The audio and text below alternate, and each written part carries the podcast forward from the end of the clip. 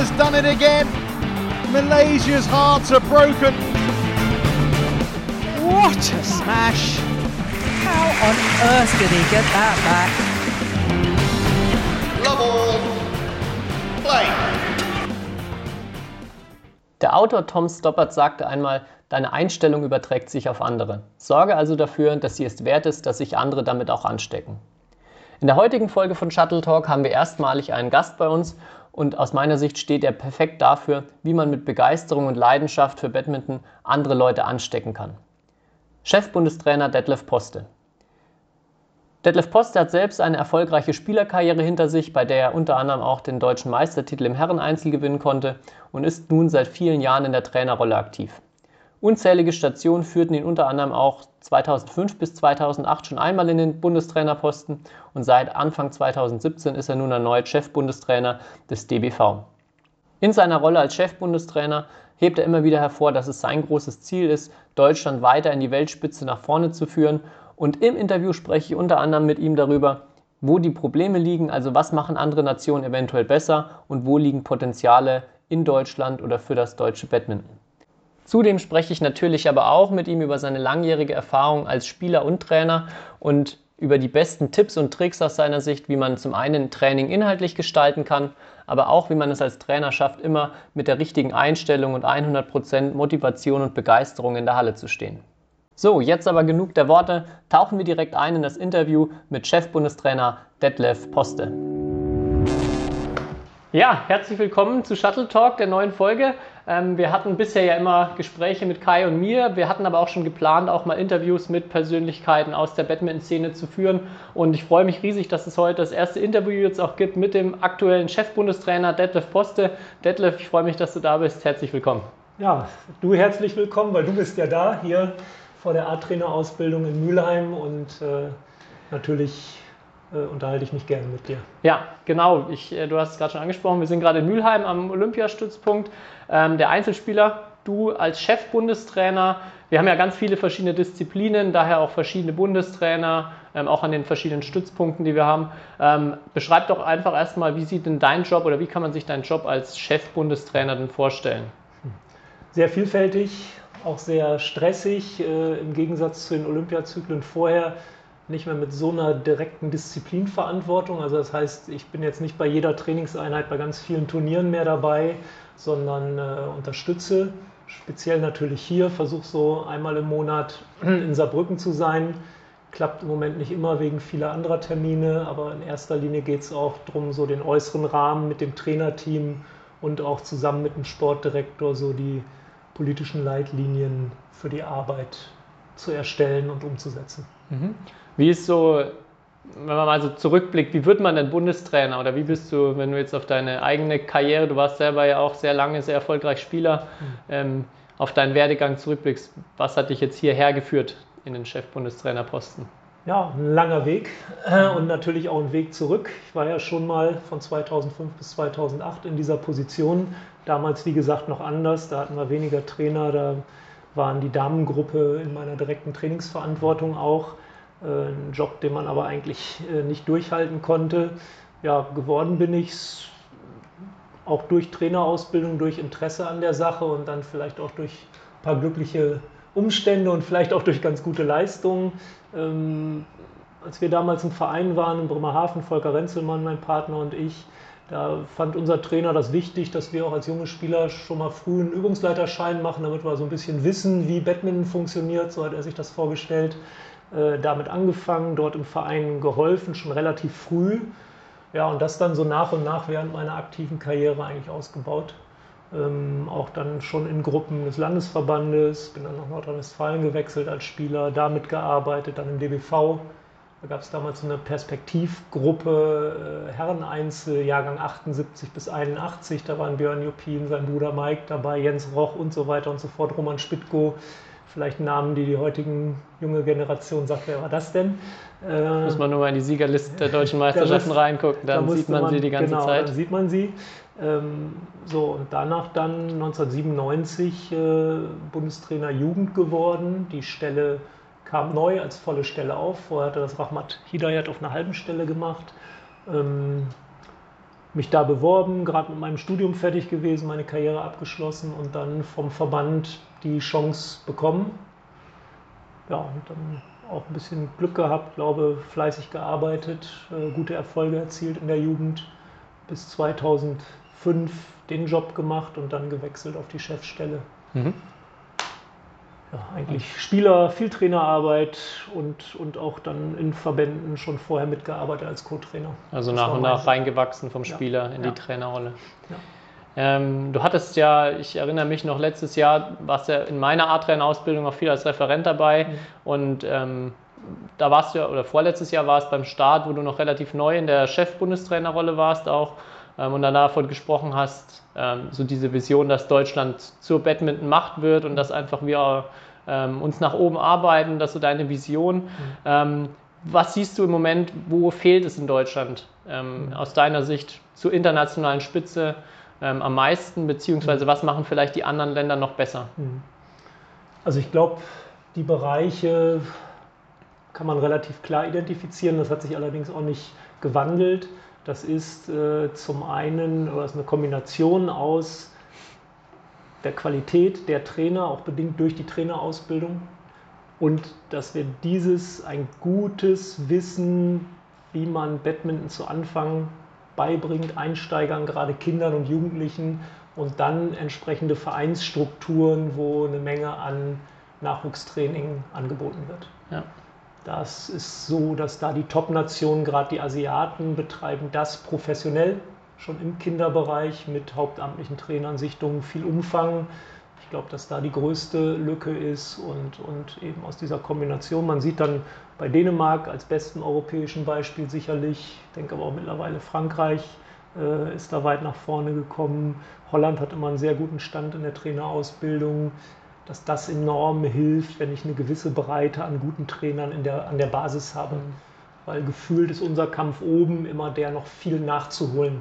Ja. Äh, noch im Erwachsenenbereich und das macht es natürlich nicht ganz einfach. Ja. ja. mein Gefühl auch, dass bei uns die gut ausgebildeten Trainer sofort auch immer in, zu den älteren Spielern gehen und dass das auch vielerorts unterschätzt wird, sodass die, die ohne Trainerausbildung dann kriegen die kleinen Kinder zum Bespaßen in Anführungszeichen und zur Beschäftigungstherapie, wobei das eigentlich ja, ich war jetzt, hatte das Glück in Dänemark gewesen zu sein, an einem sehr bekannten Club am Dienstag und da sind absolute Top-Trainer für das Kinder-Jugendtraining verantwortlich und das ist auch Wahnsinn, was man sieht, was die da schon mit kleinen Kids einfach auf die Beine stellen, auch in welcher Masse und in welcher Breite da äh, ja, die, die kleinen Kids gefördert werden. Ja. Ähm, denke ich auch auf jeden Fall, dass das so der große ja, Nachteil noch ist, wie du schon sagst, dass wir dann da hinten raus immer sehr viel Lücken füllen müssen und ähm, ja. Du äh, hast ja selber wir, wir, sind jetzt gerade in Mülheim unten zu Yen Wang mit äh, den Spielern gerade an der Ballmaschine. Ähm, also ich glaube auch so, wenn ich, wenn ich die Spieler sehe, jetzt auch in unserem Leistung, Hochleistungsbereich, äh, das ist, glaube ich, auch nicht der, der Punkt, wo wir, wo wir am Ende verlieren, also in Sachen Trainingsumfängen und Trainingshärte. Ähm, du hast ja auch mal einen chinesischen Trainer, glaube ich, gehabt, hast, hast du erzählt, oder? Ja, ja. Äh, kannst, du daraus, ja. kannst du da ein bisschen was erzählen? Weil es ist ja oft so dieses, ähm, ja, wir müssen uns einfach dann die Trainer aus dem Ausland holen, mhm. ähm, einen chinesischen, dänischen Trainer, was ja auch oft gemacht wird. Ähm, ist das aus deiner Sicht so die Lösung oder welche Gefahren bringt das vielleicht auch mit sich? Ja, kommt immer darauf an, glaube ich, welche Gruppe man hat und wie gut die Leute auch sind. Ne? Ein Chinese ist nicht wie der andere Chinese. Ähm, ich kann konkret was berichten aus meiner Zeit. Das war halt ein älterer chinesischer Trainer. Da wurde noch richtig so trainiert, dass man auch jeden Tag abends gar nicht mehr gehen konnte. Ich glaube, das war aus meiner jetzigen Rückschau, das hat einen teilweise Leistungsschub gebracht. Der kam aber auch daher, dass es das erste Mal ein System war, wo zweimal am Tag in Deutschland überhaupt trainiert wurde. Vorher gab es die Struktur nicht. Ähm, ich glaube, dass das von der Belastungs-, Erholungssteuerung ja, etwas zu heftig war. Mhm. Für uns jetzt hier, ich sehe es so, dass, dass es eine Menge ist. Für mich so eigentlich das Beispiel, was Fernando Rivas natürlich auch mit einem Ausnahmetalent äh, wie Carolina, Carolina Marin, genau, Carolina Marin gemacht hat, aber wo man auch sehen kann, wenn man sieht, wie sie sich bewegt, die, ihre Landung, ihren, ihren Speed, alles das ist ein perfektes Lernen, da ist Kraft, also da ist das Tempo auf dem Feld auch über eine super Athletiktraining ausgebildet und die entsprechend harten Übungen, die wir natürlich auch machen, ähm, aber eben auch technisch perfekt ausgebildet. Sagen wir mal, diese technische Schnelligkeit, ne, stimmt der Rhythmus, lande ich explosiv, äh, treffe ich meinen Körperschwerpunkt richtig in der Landung, sodass ich schnell rauskomme. Ich glaube, das ist die Spielerin, bei der man erkennt, dass es am perfektesten ausgebildet ist. Und ähm, ich glaube, im Moment ist aber auch eine Frage der Finanzen und da sind wir in Deutschland auch eher Nummer 25 in der Welt äh, als Top 10. Mh, hm, würde ich mir eher so einen europäischen Top-Trainer im Moment holen oder vielleicht auch einen asiatischen, von dem ich im Moment aber keinen Namen wüsste, der so mit den Spielern umgehen kann, auch sprachlich, dass wir da einen richtigen äh, Benefit mhm. rausziehen. Aber wir haben ja Leute im System, hier in, in NRW auch Chang Hong, der sehr gute Arbeit mit den Athleten macht. Für mich aber ist das auch eine Mischung von chinesischer und europäischer Schule, er hat auch in England studiert, also es ist nicht das reine Laktatbolzen äh, bis zum geht nicht mehr. Ja. Ist bei unserer Talent, bei unserem Talentvolumen auch schwierig, weil in China, das wissen wir, das habe ich selber gesehen, da werden auch viele Spieler verheizt, die man nirgends auf dem Turnier sieht. Am Ende bleiben dann halt durch die Masse einfach doch welche übrig, die das Training durchstehen. Ja. Aber wenn wir es machen würden, würde wahrscheinlich am Ende keiner mehr hier für am Stützpunkt spielen können. Für uns die Selektion, also es ist schwierig, das so zu machen. Wir müssen da die, die Grenze besser treffen, wo wir optimal belasten, weil, weil einfach jemanden total müde trainieren. Ich glaube, das kann jeder, ja. aber das ist nicht die Kunst. Ja, ich denke, da ist auch wieder das Beispiel Dänemark super mit sieben Millionen Einwohnern vielleicht ja. im ganzen Land trotzdem so eine Masse hinzubekommen, da kann nicht viel über Selektion gehen, sondern man muss einfach schauen, dass man da aus jedem individuell das, äh, das Beste rausholt. Und ja, ich denke aber auch so diese Mischung, auch mit Suyen, super, dass wir da diesen Input haben, Zhang Hong, so diese vielen verschiedenen Aspekte. Ähm, auch habe ich immer sehr hilfreich empfunden, aber trotzdem immer noch im Kopf behalten, was ist so die eigene Kultur, welche, was sind die Voraussetzungen, die wir haben. Ja, ähm, wenn du so zurückdenkst ähm, als, an dich als, als Spieler, welche Trainer haben dich denn so geprägt? Oder was waren so äh, Trainerpersönlichkeiten, wo du jetzt vielleicht sagst, da habe ich mir extrem viel abgeschaut?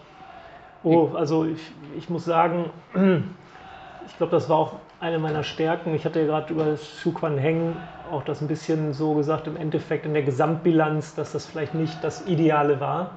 Und trotzdem habe ich auch von ihm viele Dinge mitgenommen.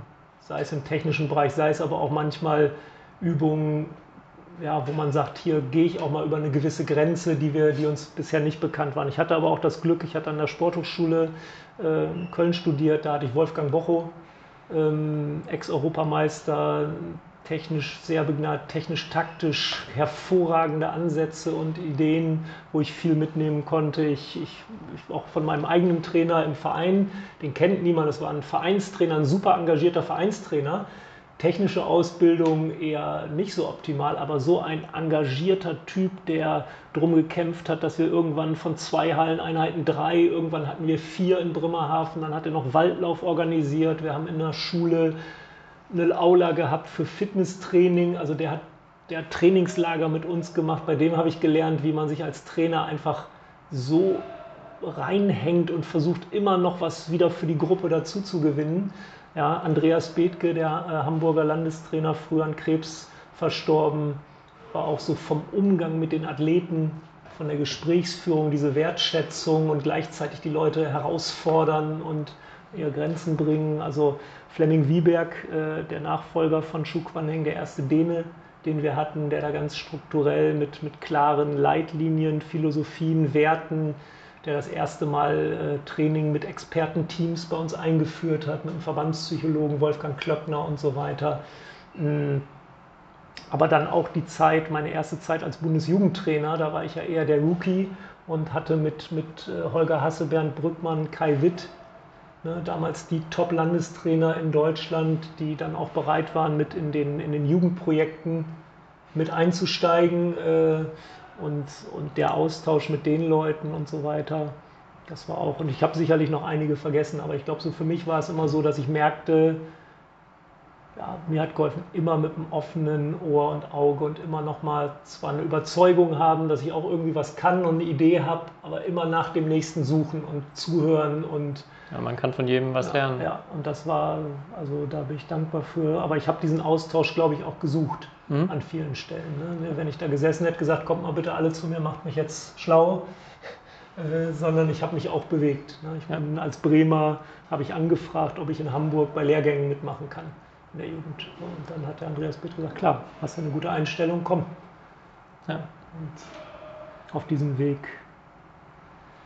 ja, du merkst, das ist noch, das lebt in mir. Ne? Ja, ja, auf jeden Fall. Und das ist ein guter Stichpunkt, weil immer wenn ich, wenn ich dich in der Halle sehe, egal ob ich jetzt Spieler bin, ob ich mit dir als Referent irgendwo bin, äh, ist unfassbar, was du für eine Energie, für eine Leidenschaft, für vor allem so positive Energie mit in die Halle bringst. Sobald du durch die Tür reingehst, hat man das Gefühl, okay, du brennst jetzt hier bis zur letzten Sekunde vom Training für den Sport. Und das äh, fasziniert mich jedes Mal wieder aufs Neue. Ist das auch, habe ich jetzt so ein bisschen auch rausgehört aus den Trainern, die dich vielleicht auch beeinflusst haben oder geprägt haben, so das, wofür du als Trainer auch stehen willst, wo du sagen willst, du willst, möchtest wirklich, sobald das Training losgeht, bis zur letzten Sekunde einfach alles hier in jede Einheit reinstecken und auch ähm, versuchen mit, ja. der, mit einer positiven Art das zu gestalten. Also muss ja. Wenn, ich sage mal erstmal, wenn wir in Deutschland die Zielsetzung haben, du sagtest vorhin so als, als Macht oder so, ähm, also ich glaube schon, dass jetzt Deutschland konstant in allen Disziplinen über Jahre hinweg immer in der Weltspitze sein kann, da müssten sich viele Rahmenbedingungen ändern. Aber ich sehe absolut das Ziel, dass wir auch jetzt Leute haben in der Entwicklung und auch im, im kommenden äh, Jugendjahrgängen, mit denen wir also vereinzelt nach vorne kommen können. Aber wenn du das probierst gegen die Profisysteme Asiens mit dem Talentvolumen, hallo, wenn du dann nicht brennst, wenn du das in dem Moment, wo du Badminton machst, wie willst du es denn sonst schaffen? Ja. Du musst dir klar sein, dass du am meisten an Energie reingeben musst, am, klar, am schnellsten lernen musst, sage ich auch meinen Spielern immer, Leute, ihr müsst lernen jede Minute, hey, einschlagen ist das erste Techniktraining wir machen gerade und schnelleres Landebein, Armstrecken, Treffpunkt, dann kann ich nicht in meiner Welt auf ein Feld gehen und mich einschlagen wie immer. Weil ich übe gerade wieder die falschen Muster oder die, die ich eigentlich verändern will und wieder und nutze nicht die Zeit, richtige Wiederholungen zu generieren, damit ich ändere. Und ähm, natürlich fällt mir das leicht, weil irgendwann mal als Sportler oder, oder hatte ich so die Tendenz, selbst so zu werden in diesem Training, dass ich irgendwann Bock gekriegt habe, daran Gas zu geben. Und, und deswegen entspricht mir das vielleicht, ja, und es ist aber auch ein Teil der Philosophie, die man, glaube ich, in, in Europa braucht, wenn man überhaupt diesen Kampf, diese Herausforderung aufnehmen will, da in die Weltspitze mitzubetteln. Ja. Hast du, also ich denke, erstmal so diese Einstellung leuchtet jedem sicher ein und man das ist erstmal leicht gesagt, aber allein schon, äh, man kennt es, wer Spieler ist, wer Trainer ist, man schläft mal schlecht, man hat einfach also es ist ja nicht so, dass man jeden Tag ähm, es einfach ist, eine gute Laune und eine positive Stimmung zu verbreiten. Und du hast ja sicher auch manchmal schlechte Tage und ich, man, also ich habe es aber noch nie erlebt, dass ich im Training bei dir gedacht habe, oh, okay, heute hat der einen schlechten Tag. Hast du irgendwie Tricks oder irgendwelche Rituale, vielleicht Sachen, wo du, wo du selber dich darauf primest, dass du in der Einheit dann voll da bist, egal in welcher Rolle? Ja, also ich glaube, mittlerweile ist es so, mein Gehirn hat gelernt, das so zu verbinden. Also, ne, das ist. Kommt natürlich. Jetzt ist es so, ich gehe da rein, Halle und dann klingen geht's an. Aber ich habe auch was dafür getan, viel in der Zeit als Spieler. Das war auch über eine Verbindung eben mit dem Wolfgang Klöckner, ein regelmäßiges äh, Mental-Entspannungstraining und dann eben auch die Einstellung oder das gezielt einzusetzen, wenn ich in bestimmten Bereichen bin. Und das ging damals auf meine Vorbereitung für Training. Es war mhm. abends immer die Entspannung. Ich war eher ein angespannter Typ, habe dann manchmal Sachen verkackt, weil ich zu nervös, zu fest war. So, da habe ich Entspannungstraining gemacht und mir vorgestellt, wie ich in den Situationen einfach normal weiterspiele, dass ich mich weiter fokussiere auf Entspannen, Anspannen, Gas geben, reinspielen. Aber auch eben dann ging es um die Trainingsvorbereitung. Und ähm, genau das war es, zu sagen, ich komme in, in die Halle rein, setze mich dahin und dann beginnt das Training in meinem Kopf. Zielsetzung, Durchatmen, Lächeln, tatsächlich so banale Sachen, ja, erst sich aktivieren, da eine, eine Stimmung schaffen, ein Gefühl schaffen, mit der ich in dieses Training reingehe. Und ähm, dann plötzlich zu merken, oh, das ist ja so, wenn du, wenn du es öfter gemacht hast, wird das ein Teil von dir selbst. Das Gehirn hat gelernt, dass das so ist. Ja. Und, und das macht natürlich vieles leichter, weil, weil man ist erstaunt, was da man, man manchmal noch leisten kann. Und, und, du warst jetzt heute in der Einheit dabei, äh, ne, hast jetzt ja nach deinem Ranglistensieg letztes Wochenende, äh, warst du hier, super, mittrainiert und auch gesehen bei der Ballmaschine heute freitags ging es ja auch für die Athleten drum, unter der Belastung der Woche und mit der Müdigkeit noch klar zu sein, wie bewerte ich denn jetzt diese Anstrengung? Und wo liegt mein Fokus? Liegt der auf, sei schnell, geil gemacht, super die 30er Ballmaschine aktiv durchgespielt oder denke ich nach jedem 30er, oh, hoffentlich, ich bin so müde, ich kann nicht mehr. Ja, das macht, das macht den Unterschied aus. Da passiert das Gleiche, 30 Bälle laufen, hohes Tempo. Und im Kopf entscheidet sich, äh, wo du hingehst. Und das fand ich mit am interessantesten, dass ich das ähm, als Spieler anwenden konnte und natürlich auch als Trainer nachher und mich damit auch gezielt auf Wettkämpfe, aber auch auf Trainingsvorbereitung. Mittlerweile fällt es mir leichter. So bin ich jetzt sozialisiert ja. durch mein eigenes Denken. Ja. Super. Spannend. Ähm, wir haben jetzt sehr viel so über Einstellungen gesprochen. Mhm. Ähm, hast du vielleicht auch so für generell vielleicht für andere Trainer praktische Tipps für das Hallentraining? Vielleicht so die drei Sachen, die du jetzt dem normalen Vereinstrainer, mhm. ähm, die du, wenn du jetzt mal möglichst vielen Trainern was mitgeben wollen würdest, wo du mhm. sagst, da hast du gemerkt, da ähm, ja, hat man den größten Effekt mit minimalem Aufwand vielleicht oder mit kleinen mhm. Stellschrauben. Was würdest du denen an die Hand geben? Oha, das ist jetzt so ein Ding, ne? Wie sage ich in drei Minuten, worüber ich drei Nächte lang erzählen könnte und, und wie bringt man es richtig rüber, weil es immer jetzt nur aus dem Zusammenhang gerissen sein kann natürlich, mhm. weil es so komplex ist. Ne? Ähm, ich glaube, zum einen eine wertvolle Sache ist, die hängt auch wieder mit dem zusammen, mit der eigenen Einstellung. Wenn ich mit einer Einstellung, hey, ich gehe gleich in das Training und ich bin für die Leute da und die sind mir wichtig und ich habe Bock, mit denen was zu machen, denen was beizubringen, Spaß zu haben, auch dass die Badminton lernen, weil Badminton macht nur Spaß, wenn man den Ball trifft und das möglichst schnell und ein gutes Gefühl hat. Das ist schon die Nummer eins, weil auch da eine Geschichte von meinem Sohn, der hat vorher mit Fußball angefangen, und ich konnte verstehen, dass er nach dreimal keinen Bock hatte. Die Trainer waren auf dieser Ebene, die Einstellung, die die gegenüber den Kindern hatten, die war schlicht und einfach für den Arsch. Die ja. wussten nach drei Trainings noch keinen einzigen Namen von den Jungs. Die waren blonder, grüner, also wenn du ein grünes T-Shirt an hast, warst du grüner. Äh, blonder, das traf natürlich auf mehr Leute zu. Wenn die Blonder über den Platz brüllten, dann drehten sich so die knapp die Hälfte der Leute um und sagte ich oder doch nicht. Ähm, also da, da Bock drauf haben. Und, und dann ähm, für ein, für ein Trainingssetup, für dieses Vermitteln, kann ich nur sagen, versucht so Badminton erstmal zu sehen, wenn ihr Trainer seid, nicht so aus diesen einzelnen Bewegungstechniken, die euch mal beigebracht wurden und versucht diese einzelnen Techniken rüberzubringen, sondern betrachtet das ein bisschen komplexer. Badminton ist ein federnder, schneller Sport, viele Richtungswechsel, Schritte, Lockerheit und Anspannung, verschiedene Schwünge und, und versucht darüber Training zu machen. Du hast das jetzt ja aus Dänemark erzählt, ne, dass ja. die im Jugendtraining erstmal sagen, ey, wir machen immer 20 Minuten so eine Art Beinarbeit, mhm. aber abwechslungsreich als Spielchen, als Gruppenthema und, und, und. Äh, da würden ja von uns vielleicht viele denken, hey, dann hauen doch die Kinder ab, die wollen noch Badminton spielen, jetzt haben die 20 Minuten vielleicht keinen Ball oder kaum einen Ball. Ähm, du hast gesagt, super motiviert, top ja. Stimmung und natürlich merkt man da eins, wenn die das machen, viel Richtungswechsel, Koordination, Armbeinkoordination, Bälle werfen, fangen, drehen, sprinten, abbremsen, so und du machst das eine Zeit und dann bringst du denen bei, wie man versucht einen Arm durchzuschwingen, um Clear zu schlagen oder was, das geht fünfmal schneller und leichter, als wenn ich mir die da hinstelle und sage, so heute wir Clear, jetzt mal bitte den Arm nach da und linken Arm nach da und jetzt den Ellbogen vor und dann dies und dann das.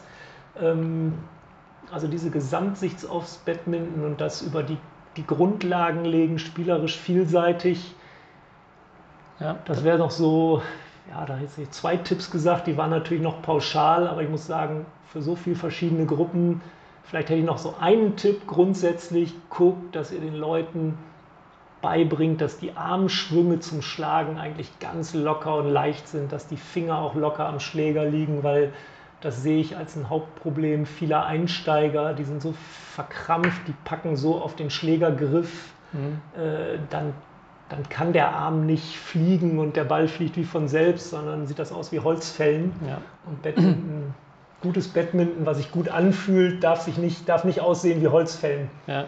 Ja, das ist der Klassiker. Wenn, die, wenn der Griff fest wird, fühlt man ja selber schon, der Unterarm wird auch fest und ja. Ähm, auch bei vielen, vor allem im Kinderbereich, oft viel zu dickes Griffband, ja. wo das dann auch schon ähm, äh, ja, dadurch bedingt ist, dass das Kind gar keine Wahl hat, als den Schläger festzuhalten. Richtig. Und dann wird keine saubere Technik draus. Ich fand das auch in Dänemark beeindruckend oder, oder diesen Ansatz interessant, wegzugehen davon, eine Technik nach der anderen, also eine Badminton-Technik nach der anderen vermitteln zu wollen, sondern wie du schon sagst, erstmal so diese generellen Bewegungen ähm, sowohl Beinarbeit als auch unter, also Schlagtechnik, einfach mal eine saubere Unterarmrotation mit dem richtigen Griff ausführen können. Und dann ja. redet man gar nicht davon, dass wir jetzt erst den Smash, dann den Clear und so weiter, sondern erstmal einfach grundsätzliche Bewegungen, Übung üben, wo einfach ja, das vermittelt wird, das geschult wird. Ja. Gut. Genau, damit sind wir ja auch unterwegs, jetzt schon in den Ausbildungen als ein Teil. Ich hoffe, dass dieser Gedanke noch mehr und mehr Fuß fasst. Äh, dass wir es da schaffen, so alte, äh, hergebrachte Traditionen auch mal ein bisschen aufzubrechen. Da, dafür hoffe ich dann auf lernbereite, offene Trainer in den Vereinen. Ne? Ja. Gut. Ähm, letzte Frage. Äh, was mich sehr interessieren würde noch bei dir, du hast jetzt aus, deiner, aus Spielersicht, aus Trainersicht schon so, so viele Jahre Badminton gesehen, so viele Top-Spieler auch aus beiden, aus beiden Perspektiven erlebt. Und was ist aus deiner Sicht eine Eigenschaft, Fähigkeit, äh, ein Skill, das alle diese Top-Spieler gemeinsam haben, wo du sagst, ich habe noch keinen Top-Spieler erlebt, der das nicht hatte. Und von Top-Spieler würde ich jetzt wirklich von der absoluten mhm. Spitze der Welt sprechen. Wo sagst du, was, was zeichnet die aus? Mhm. Mhm. Könnte sein, dass wir wieder Richtung Einstellung auch kommen. Mhm. Ähm, und dieses Denken, was wir vorhin hatten, weil ein Teil vom Batman ist, ja, obwohl diesen Begriff, ich sage ihn und dann relativiere ich ihn, ist sicherlich Leidensfähigkeit. Weil wir haben diese Teile, es geht über sieben, acht Kontakte im Ballwechsel hinaus bis 20 und dann werden die Beine sauer und, und so weiter und so fort.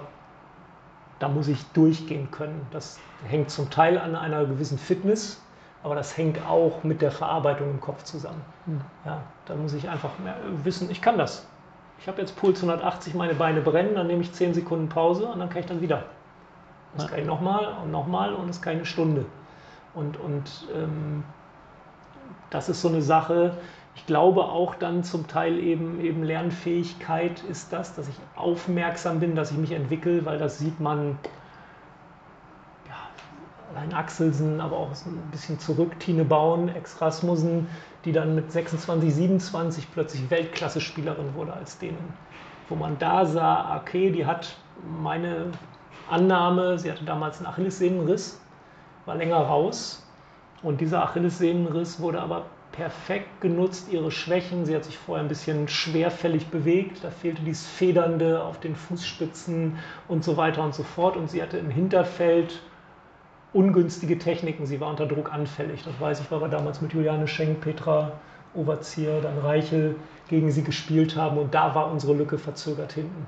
Und da kam sie ins Struggeln und, und kam aus der Balance. Und als sie zurückkam aus dieser Pause, plötzlich ganz anderes Bewegungsbild, 4, 5 Kilo abgenommen, muskulär zugelegt, aber auch die Technik verändert, mehr auf dem Vorderfuß gearbeitet und im Hinterfeld ein komplett anderes Bewegungsmuster eingearbeitet und damit zwei ihrer Hauptbaustellen beseitigt und, und sie hatte ja andere Stärken als große Spielerin und bumm, ging sie hoch. Ne? Und dann diesen, dieses Ding zu haben, es wirklich lernen zu wollen, auch noch auf höchstem Niveau und nicht immer zu denken, ich, ich bin doch top, was, was, was gibt es ja jetzt noch zu lernen? Jeden Tag gibt es was zu lernen.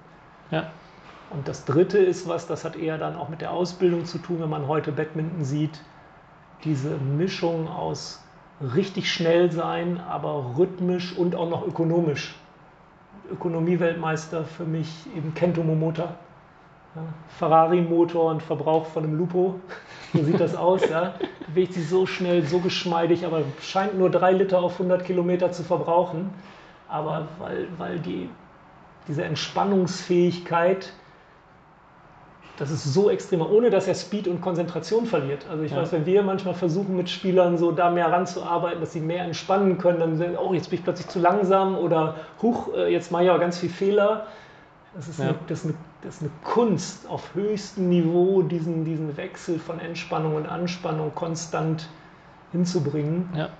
Vor allem jetzt auch bei dem, wie mittlerweile die Spiele verlaufen mit der Spieldauer, mit der Intensität, die man da über 90 Minuten teilweise gehen muss. Ja. Wahrscheinlich auch der Schlüssel gerade, warum er da mit Also- besser ist als also der da, Rest. haben, da sind die Leute, weil früher vielleicht gesagt, natürlich ist Schnelligkeit auch irgendwo so ein, ein Limit, Mhm. aber es ist komplexer. Es ist Schnelligkeit mit dieser Ökonomie verbunden und mit Top-Balance und so. Ja, guckt euch Lee Chong-Wei an oder so, wo man sieht, der bewegt sich wie auf Schienen, da wackelt nichts. Guckt euch mal einen Zweitligaspieler hier vielleicht bei uns an, dann seht ihr vielleicht schon, ja, oh, in den Ecken, das sieht immer ein bisschen aus, als der gleich auseinanderfliegt. Ja. Ja, und so, und das. Äh, Und ich glaube, wenn man die jetzt vielleicht auch manche da 10 Meter Sprint gegeneinander laufen lassen würde oder einen Lauf in die Ecke, da wüsste ich gar nicht, ob man sagt, ja klar, Li Chongwei ist ja auch so, so viel schneller. Nein, er kann diese, diese Schnelligkeit auf dem kurzen Weg so perfekt wieder umwandeln in den Richtungswechsel und so balanciert und mit so wenig Krafteinsatz, so, so ökonomisch.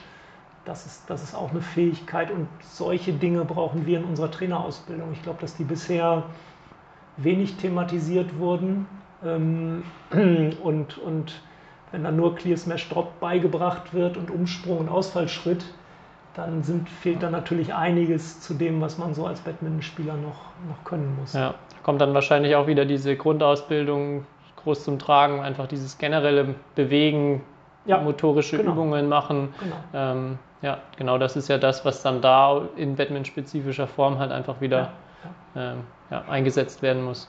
Ich hoffe, dass wir da als Verband, weil natürlich äh, ist das eine Aufgabe, wo ich sehe, hey, da müssen wir als Verband auch noch mehr sehen, dass wir Know-how zur Verfügung stellen, am besten in Bildern. Du weißt das selber, bist bei uns mit im Lehrteam, äh, mit, mit Hannes Käsbauer auch und so, dass wir immer diese, wir haben es angeleiert mit Newslettern und teilweise den YouTube-Channel, aber uns schwebt natürlich allen vor, so eine strukturierte, systematische Online-Plattform, wo man diese um was es geht und wie man es vermitteln kann in verschiedenen Altersstufen, wo das ja, auffindbar ist für, für uns deutsche Trainer.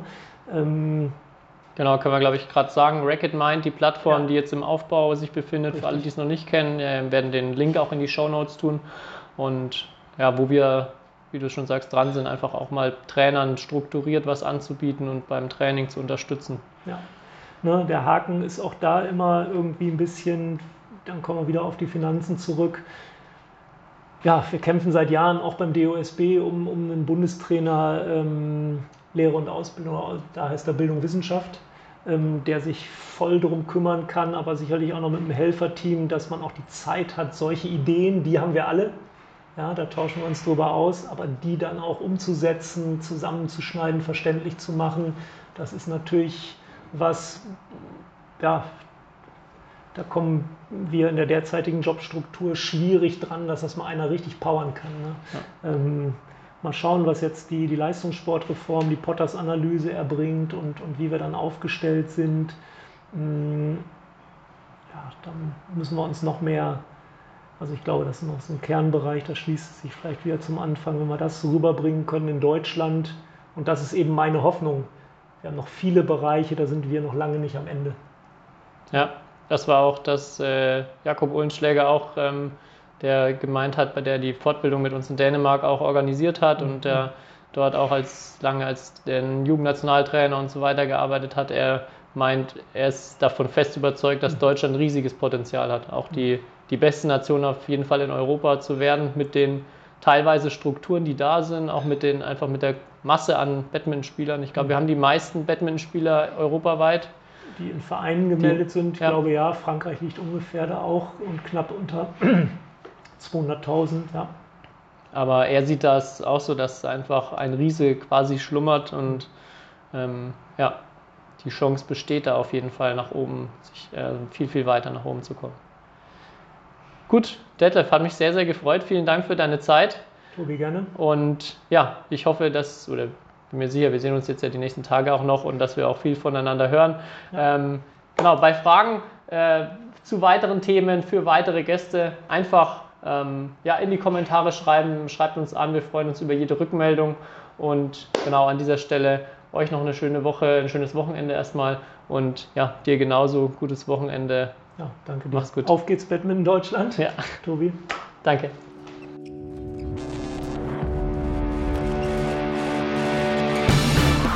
History is made. Lin Dan has done it again. Malaysia's hearts are broken. What a smash! How on earth did he get that back?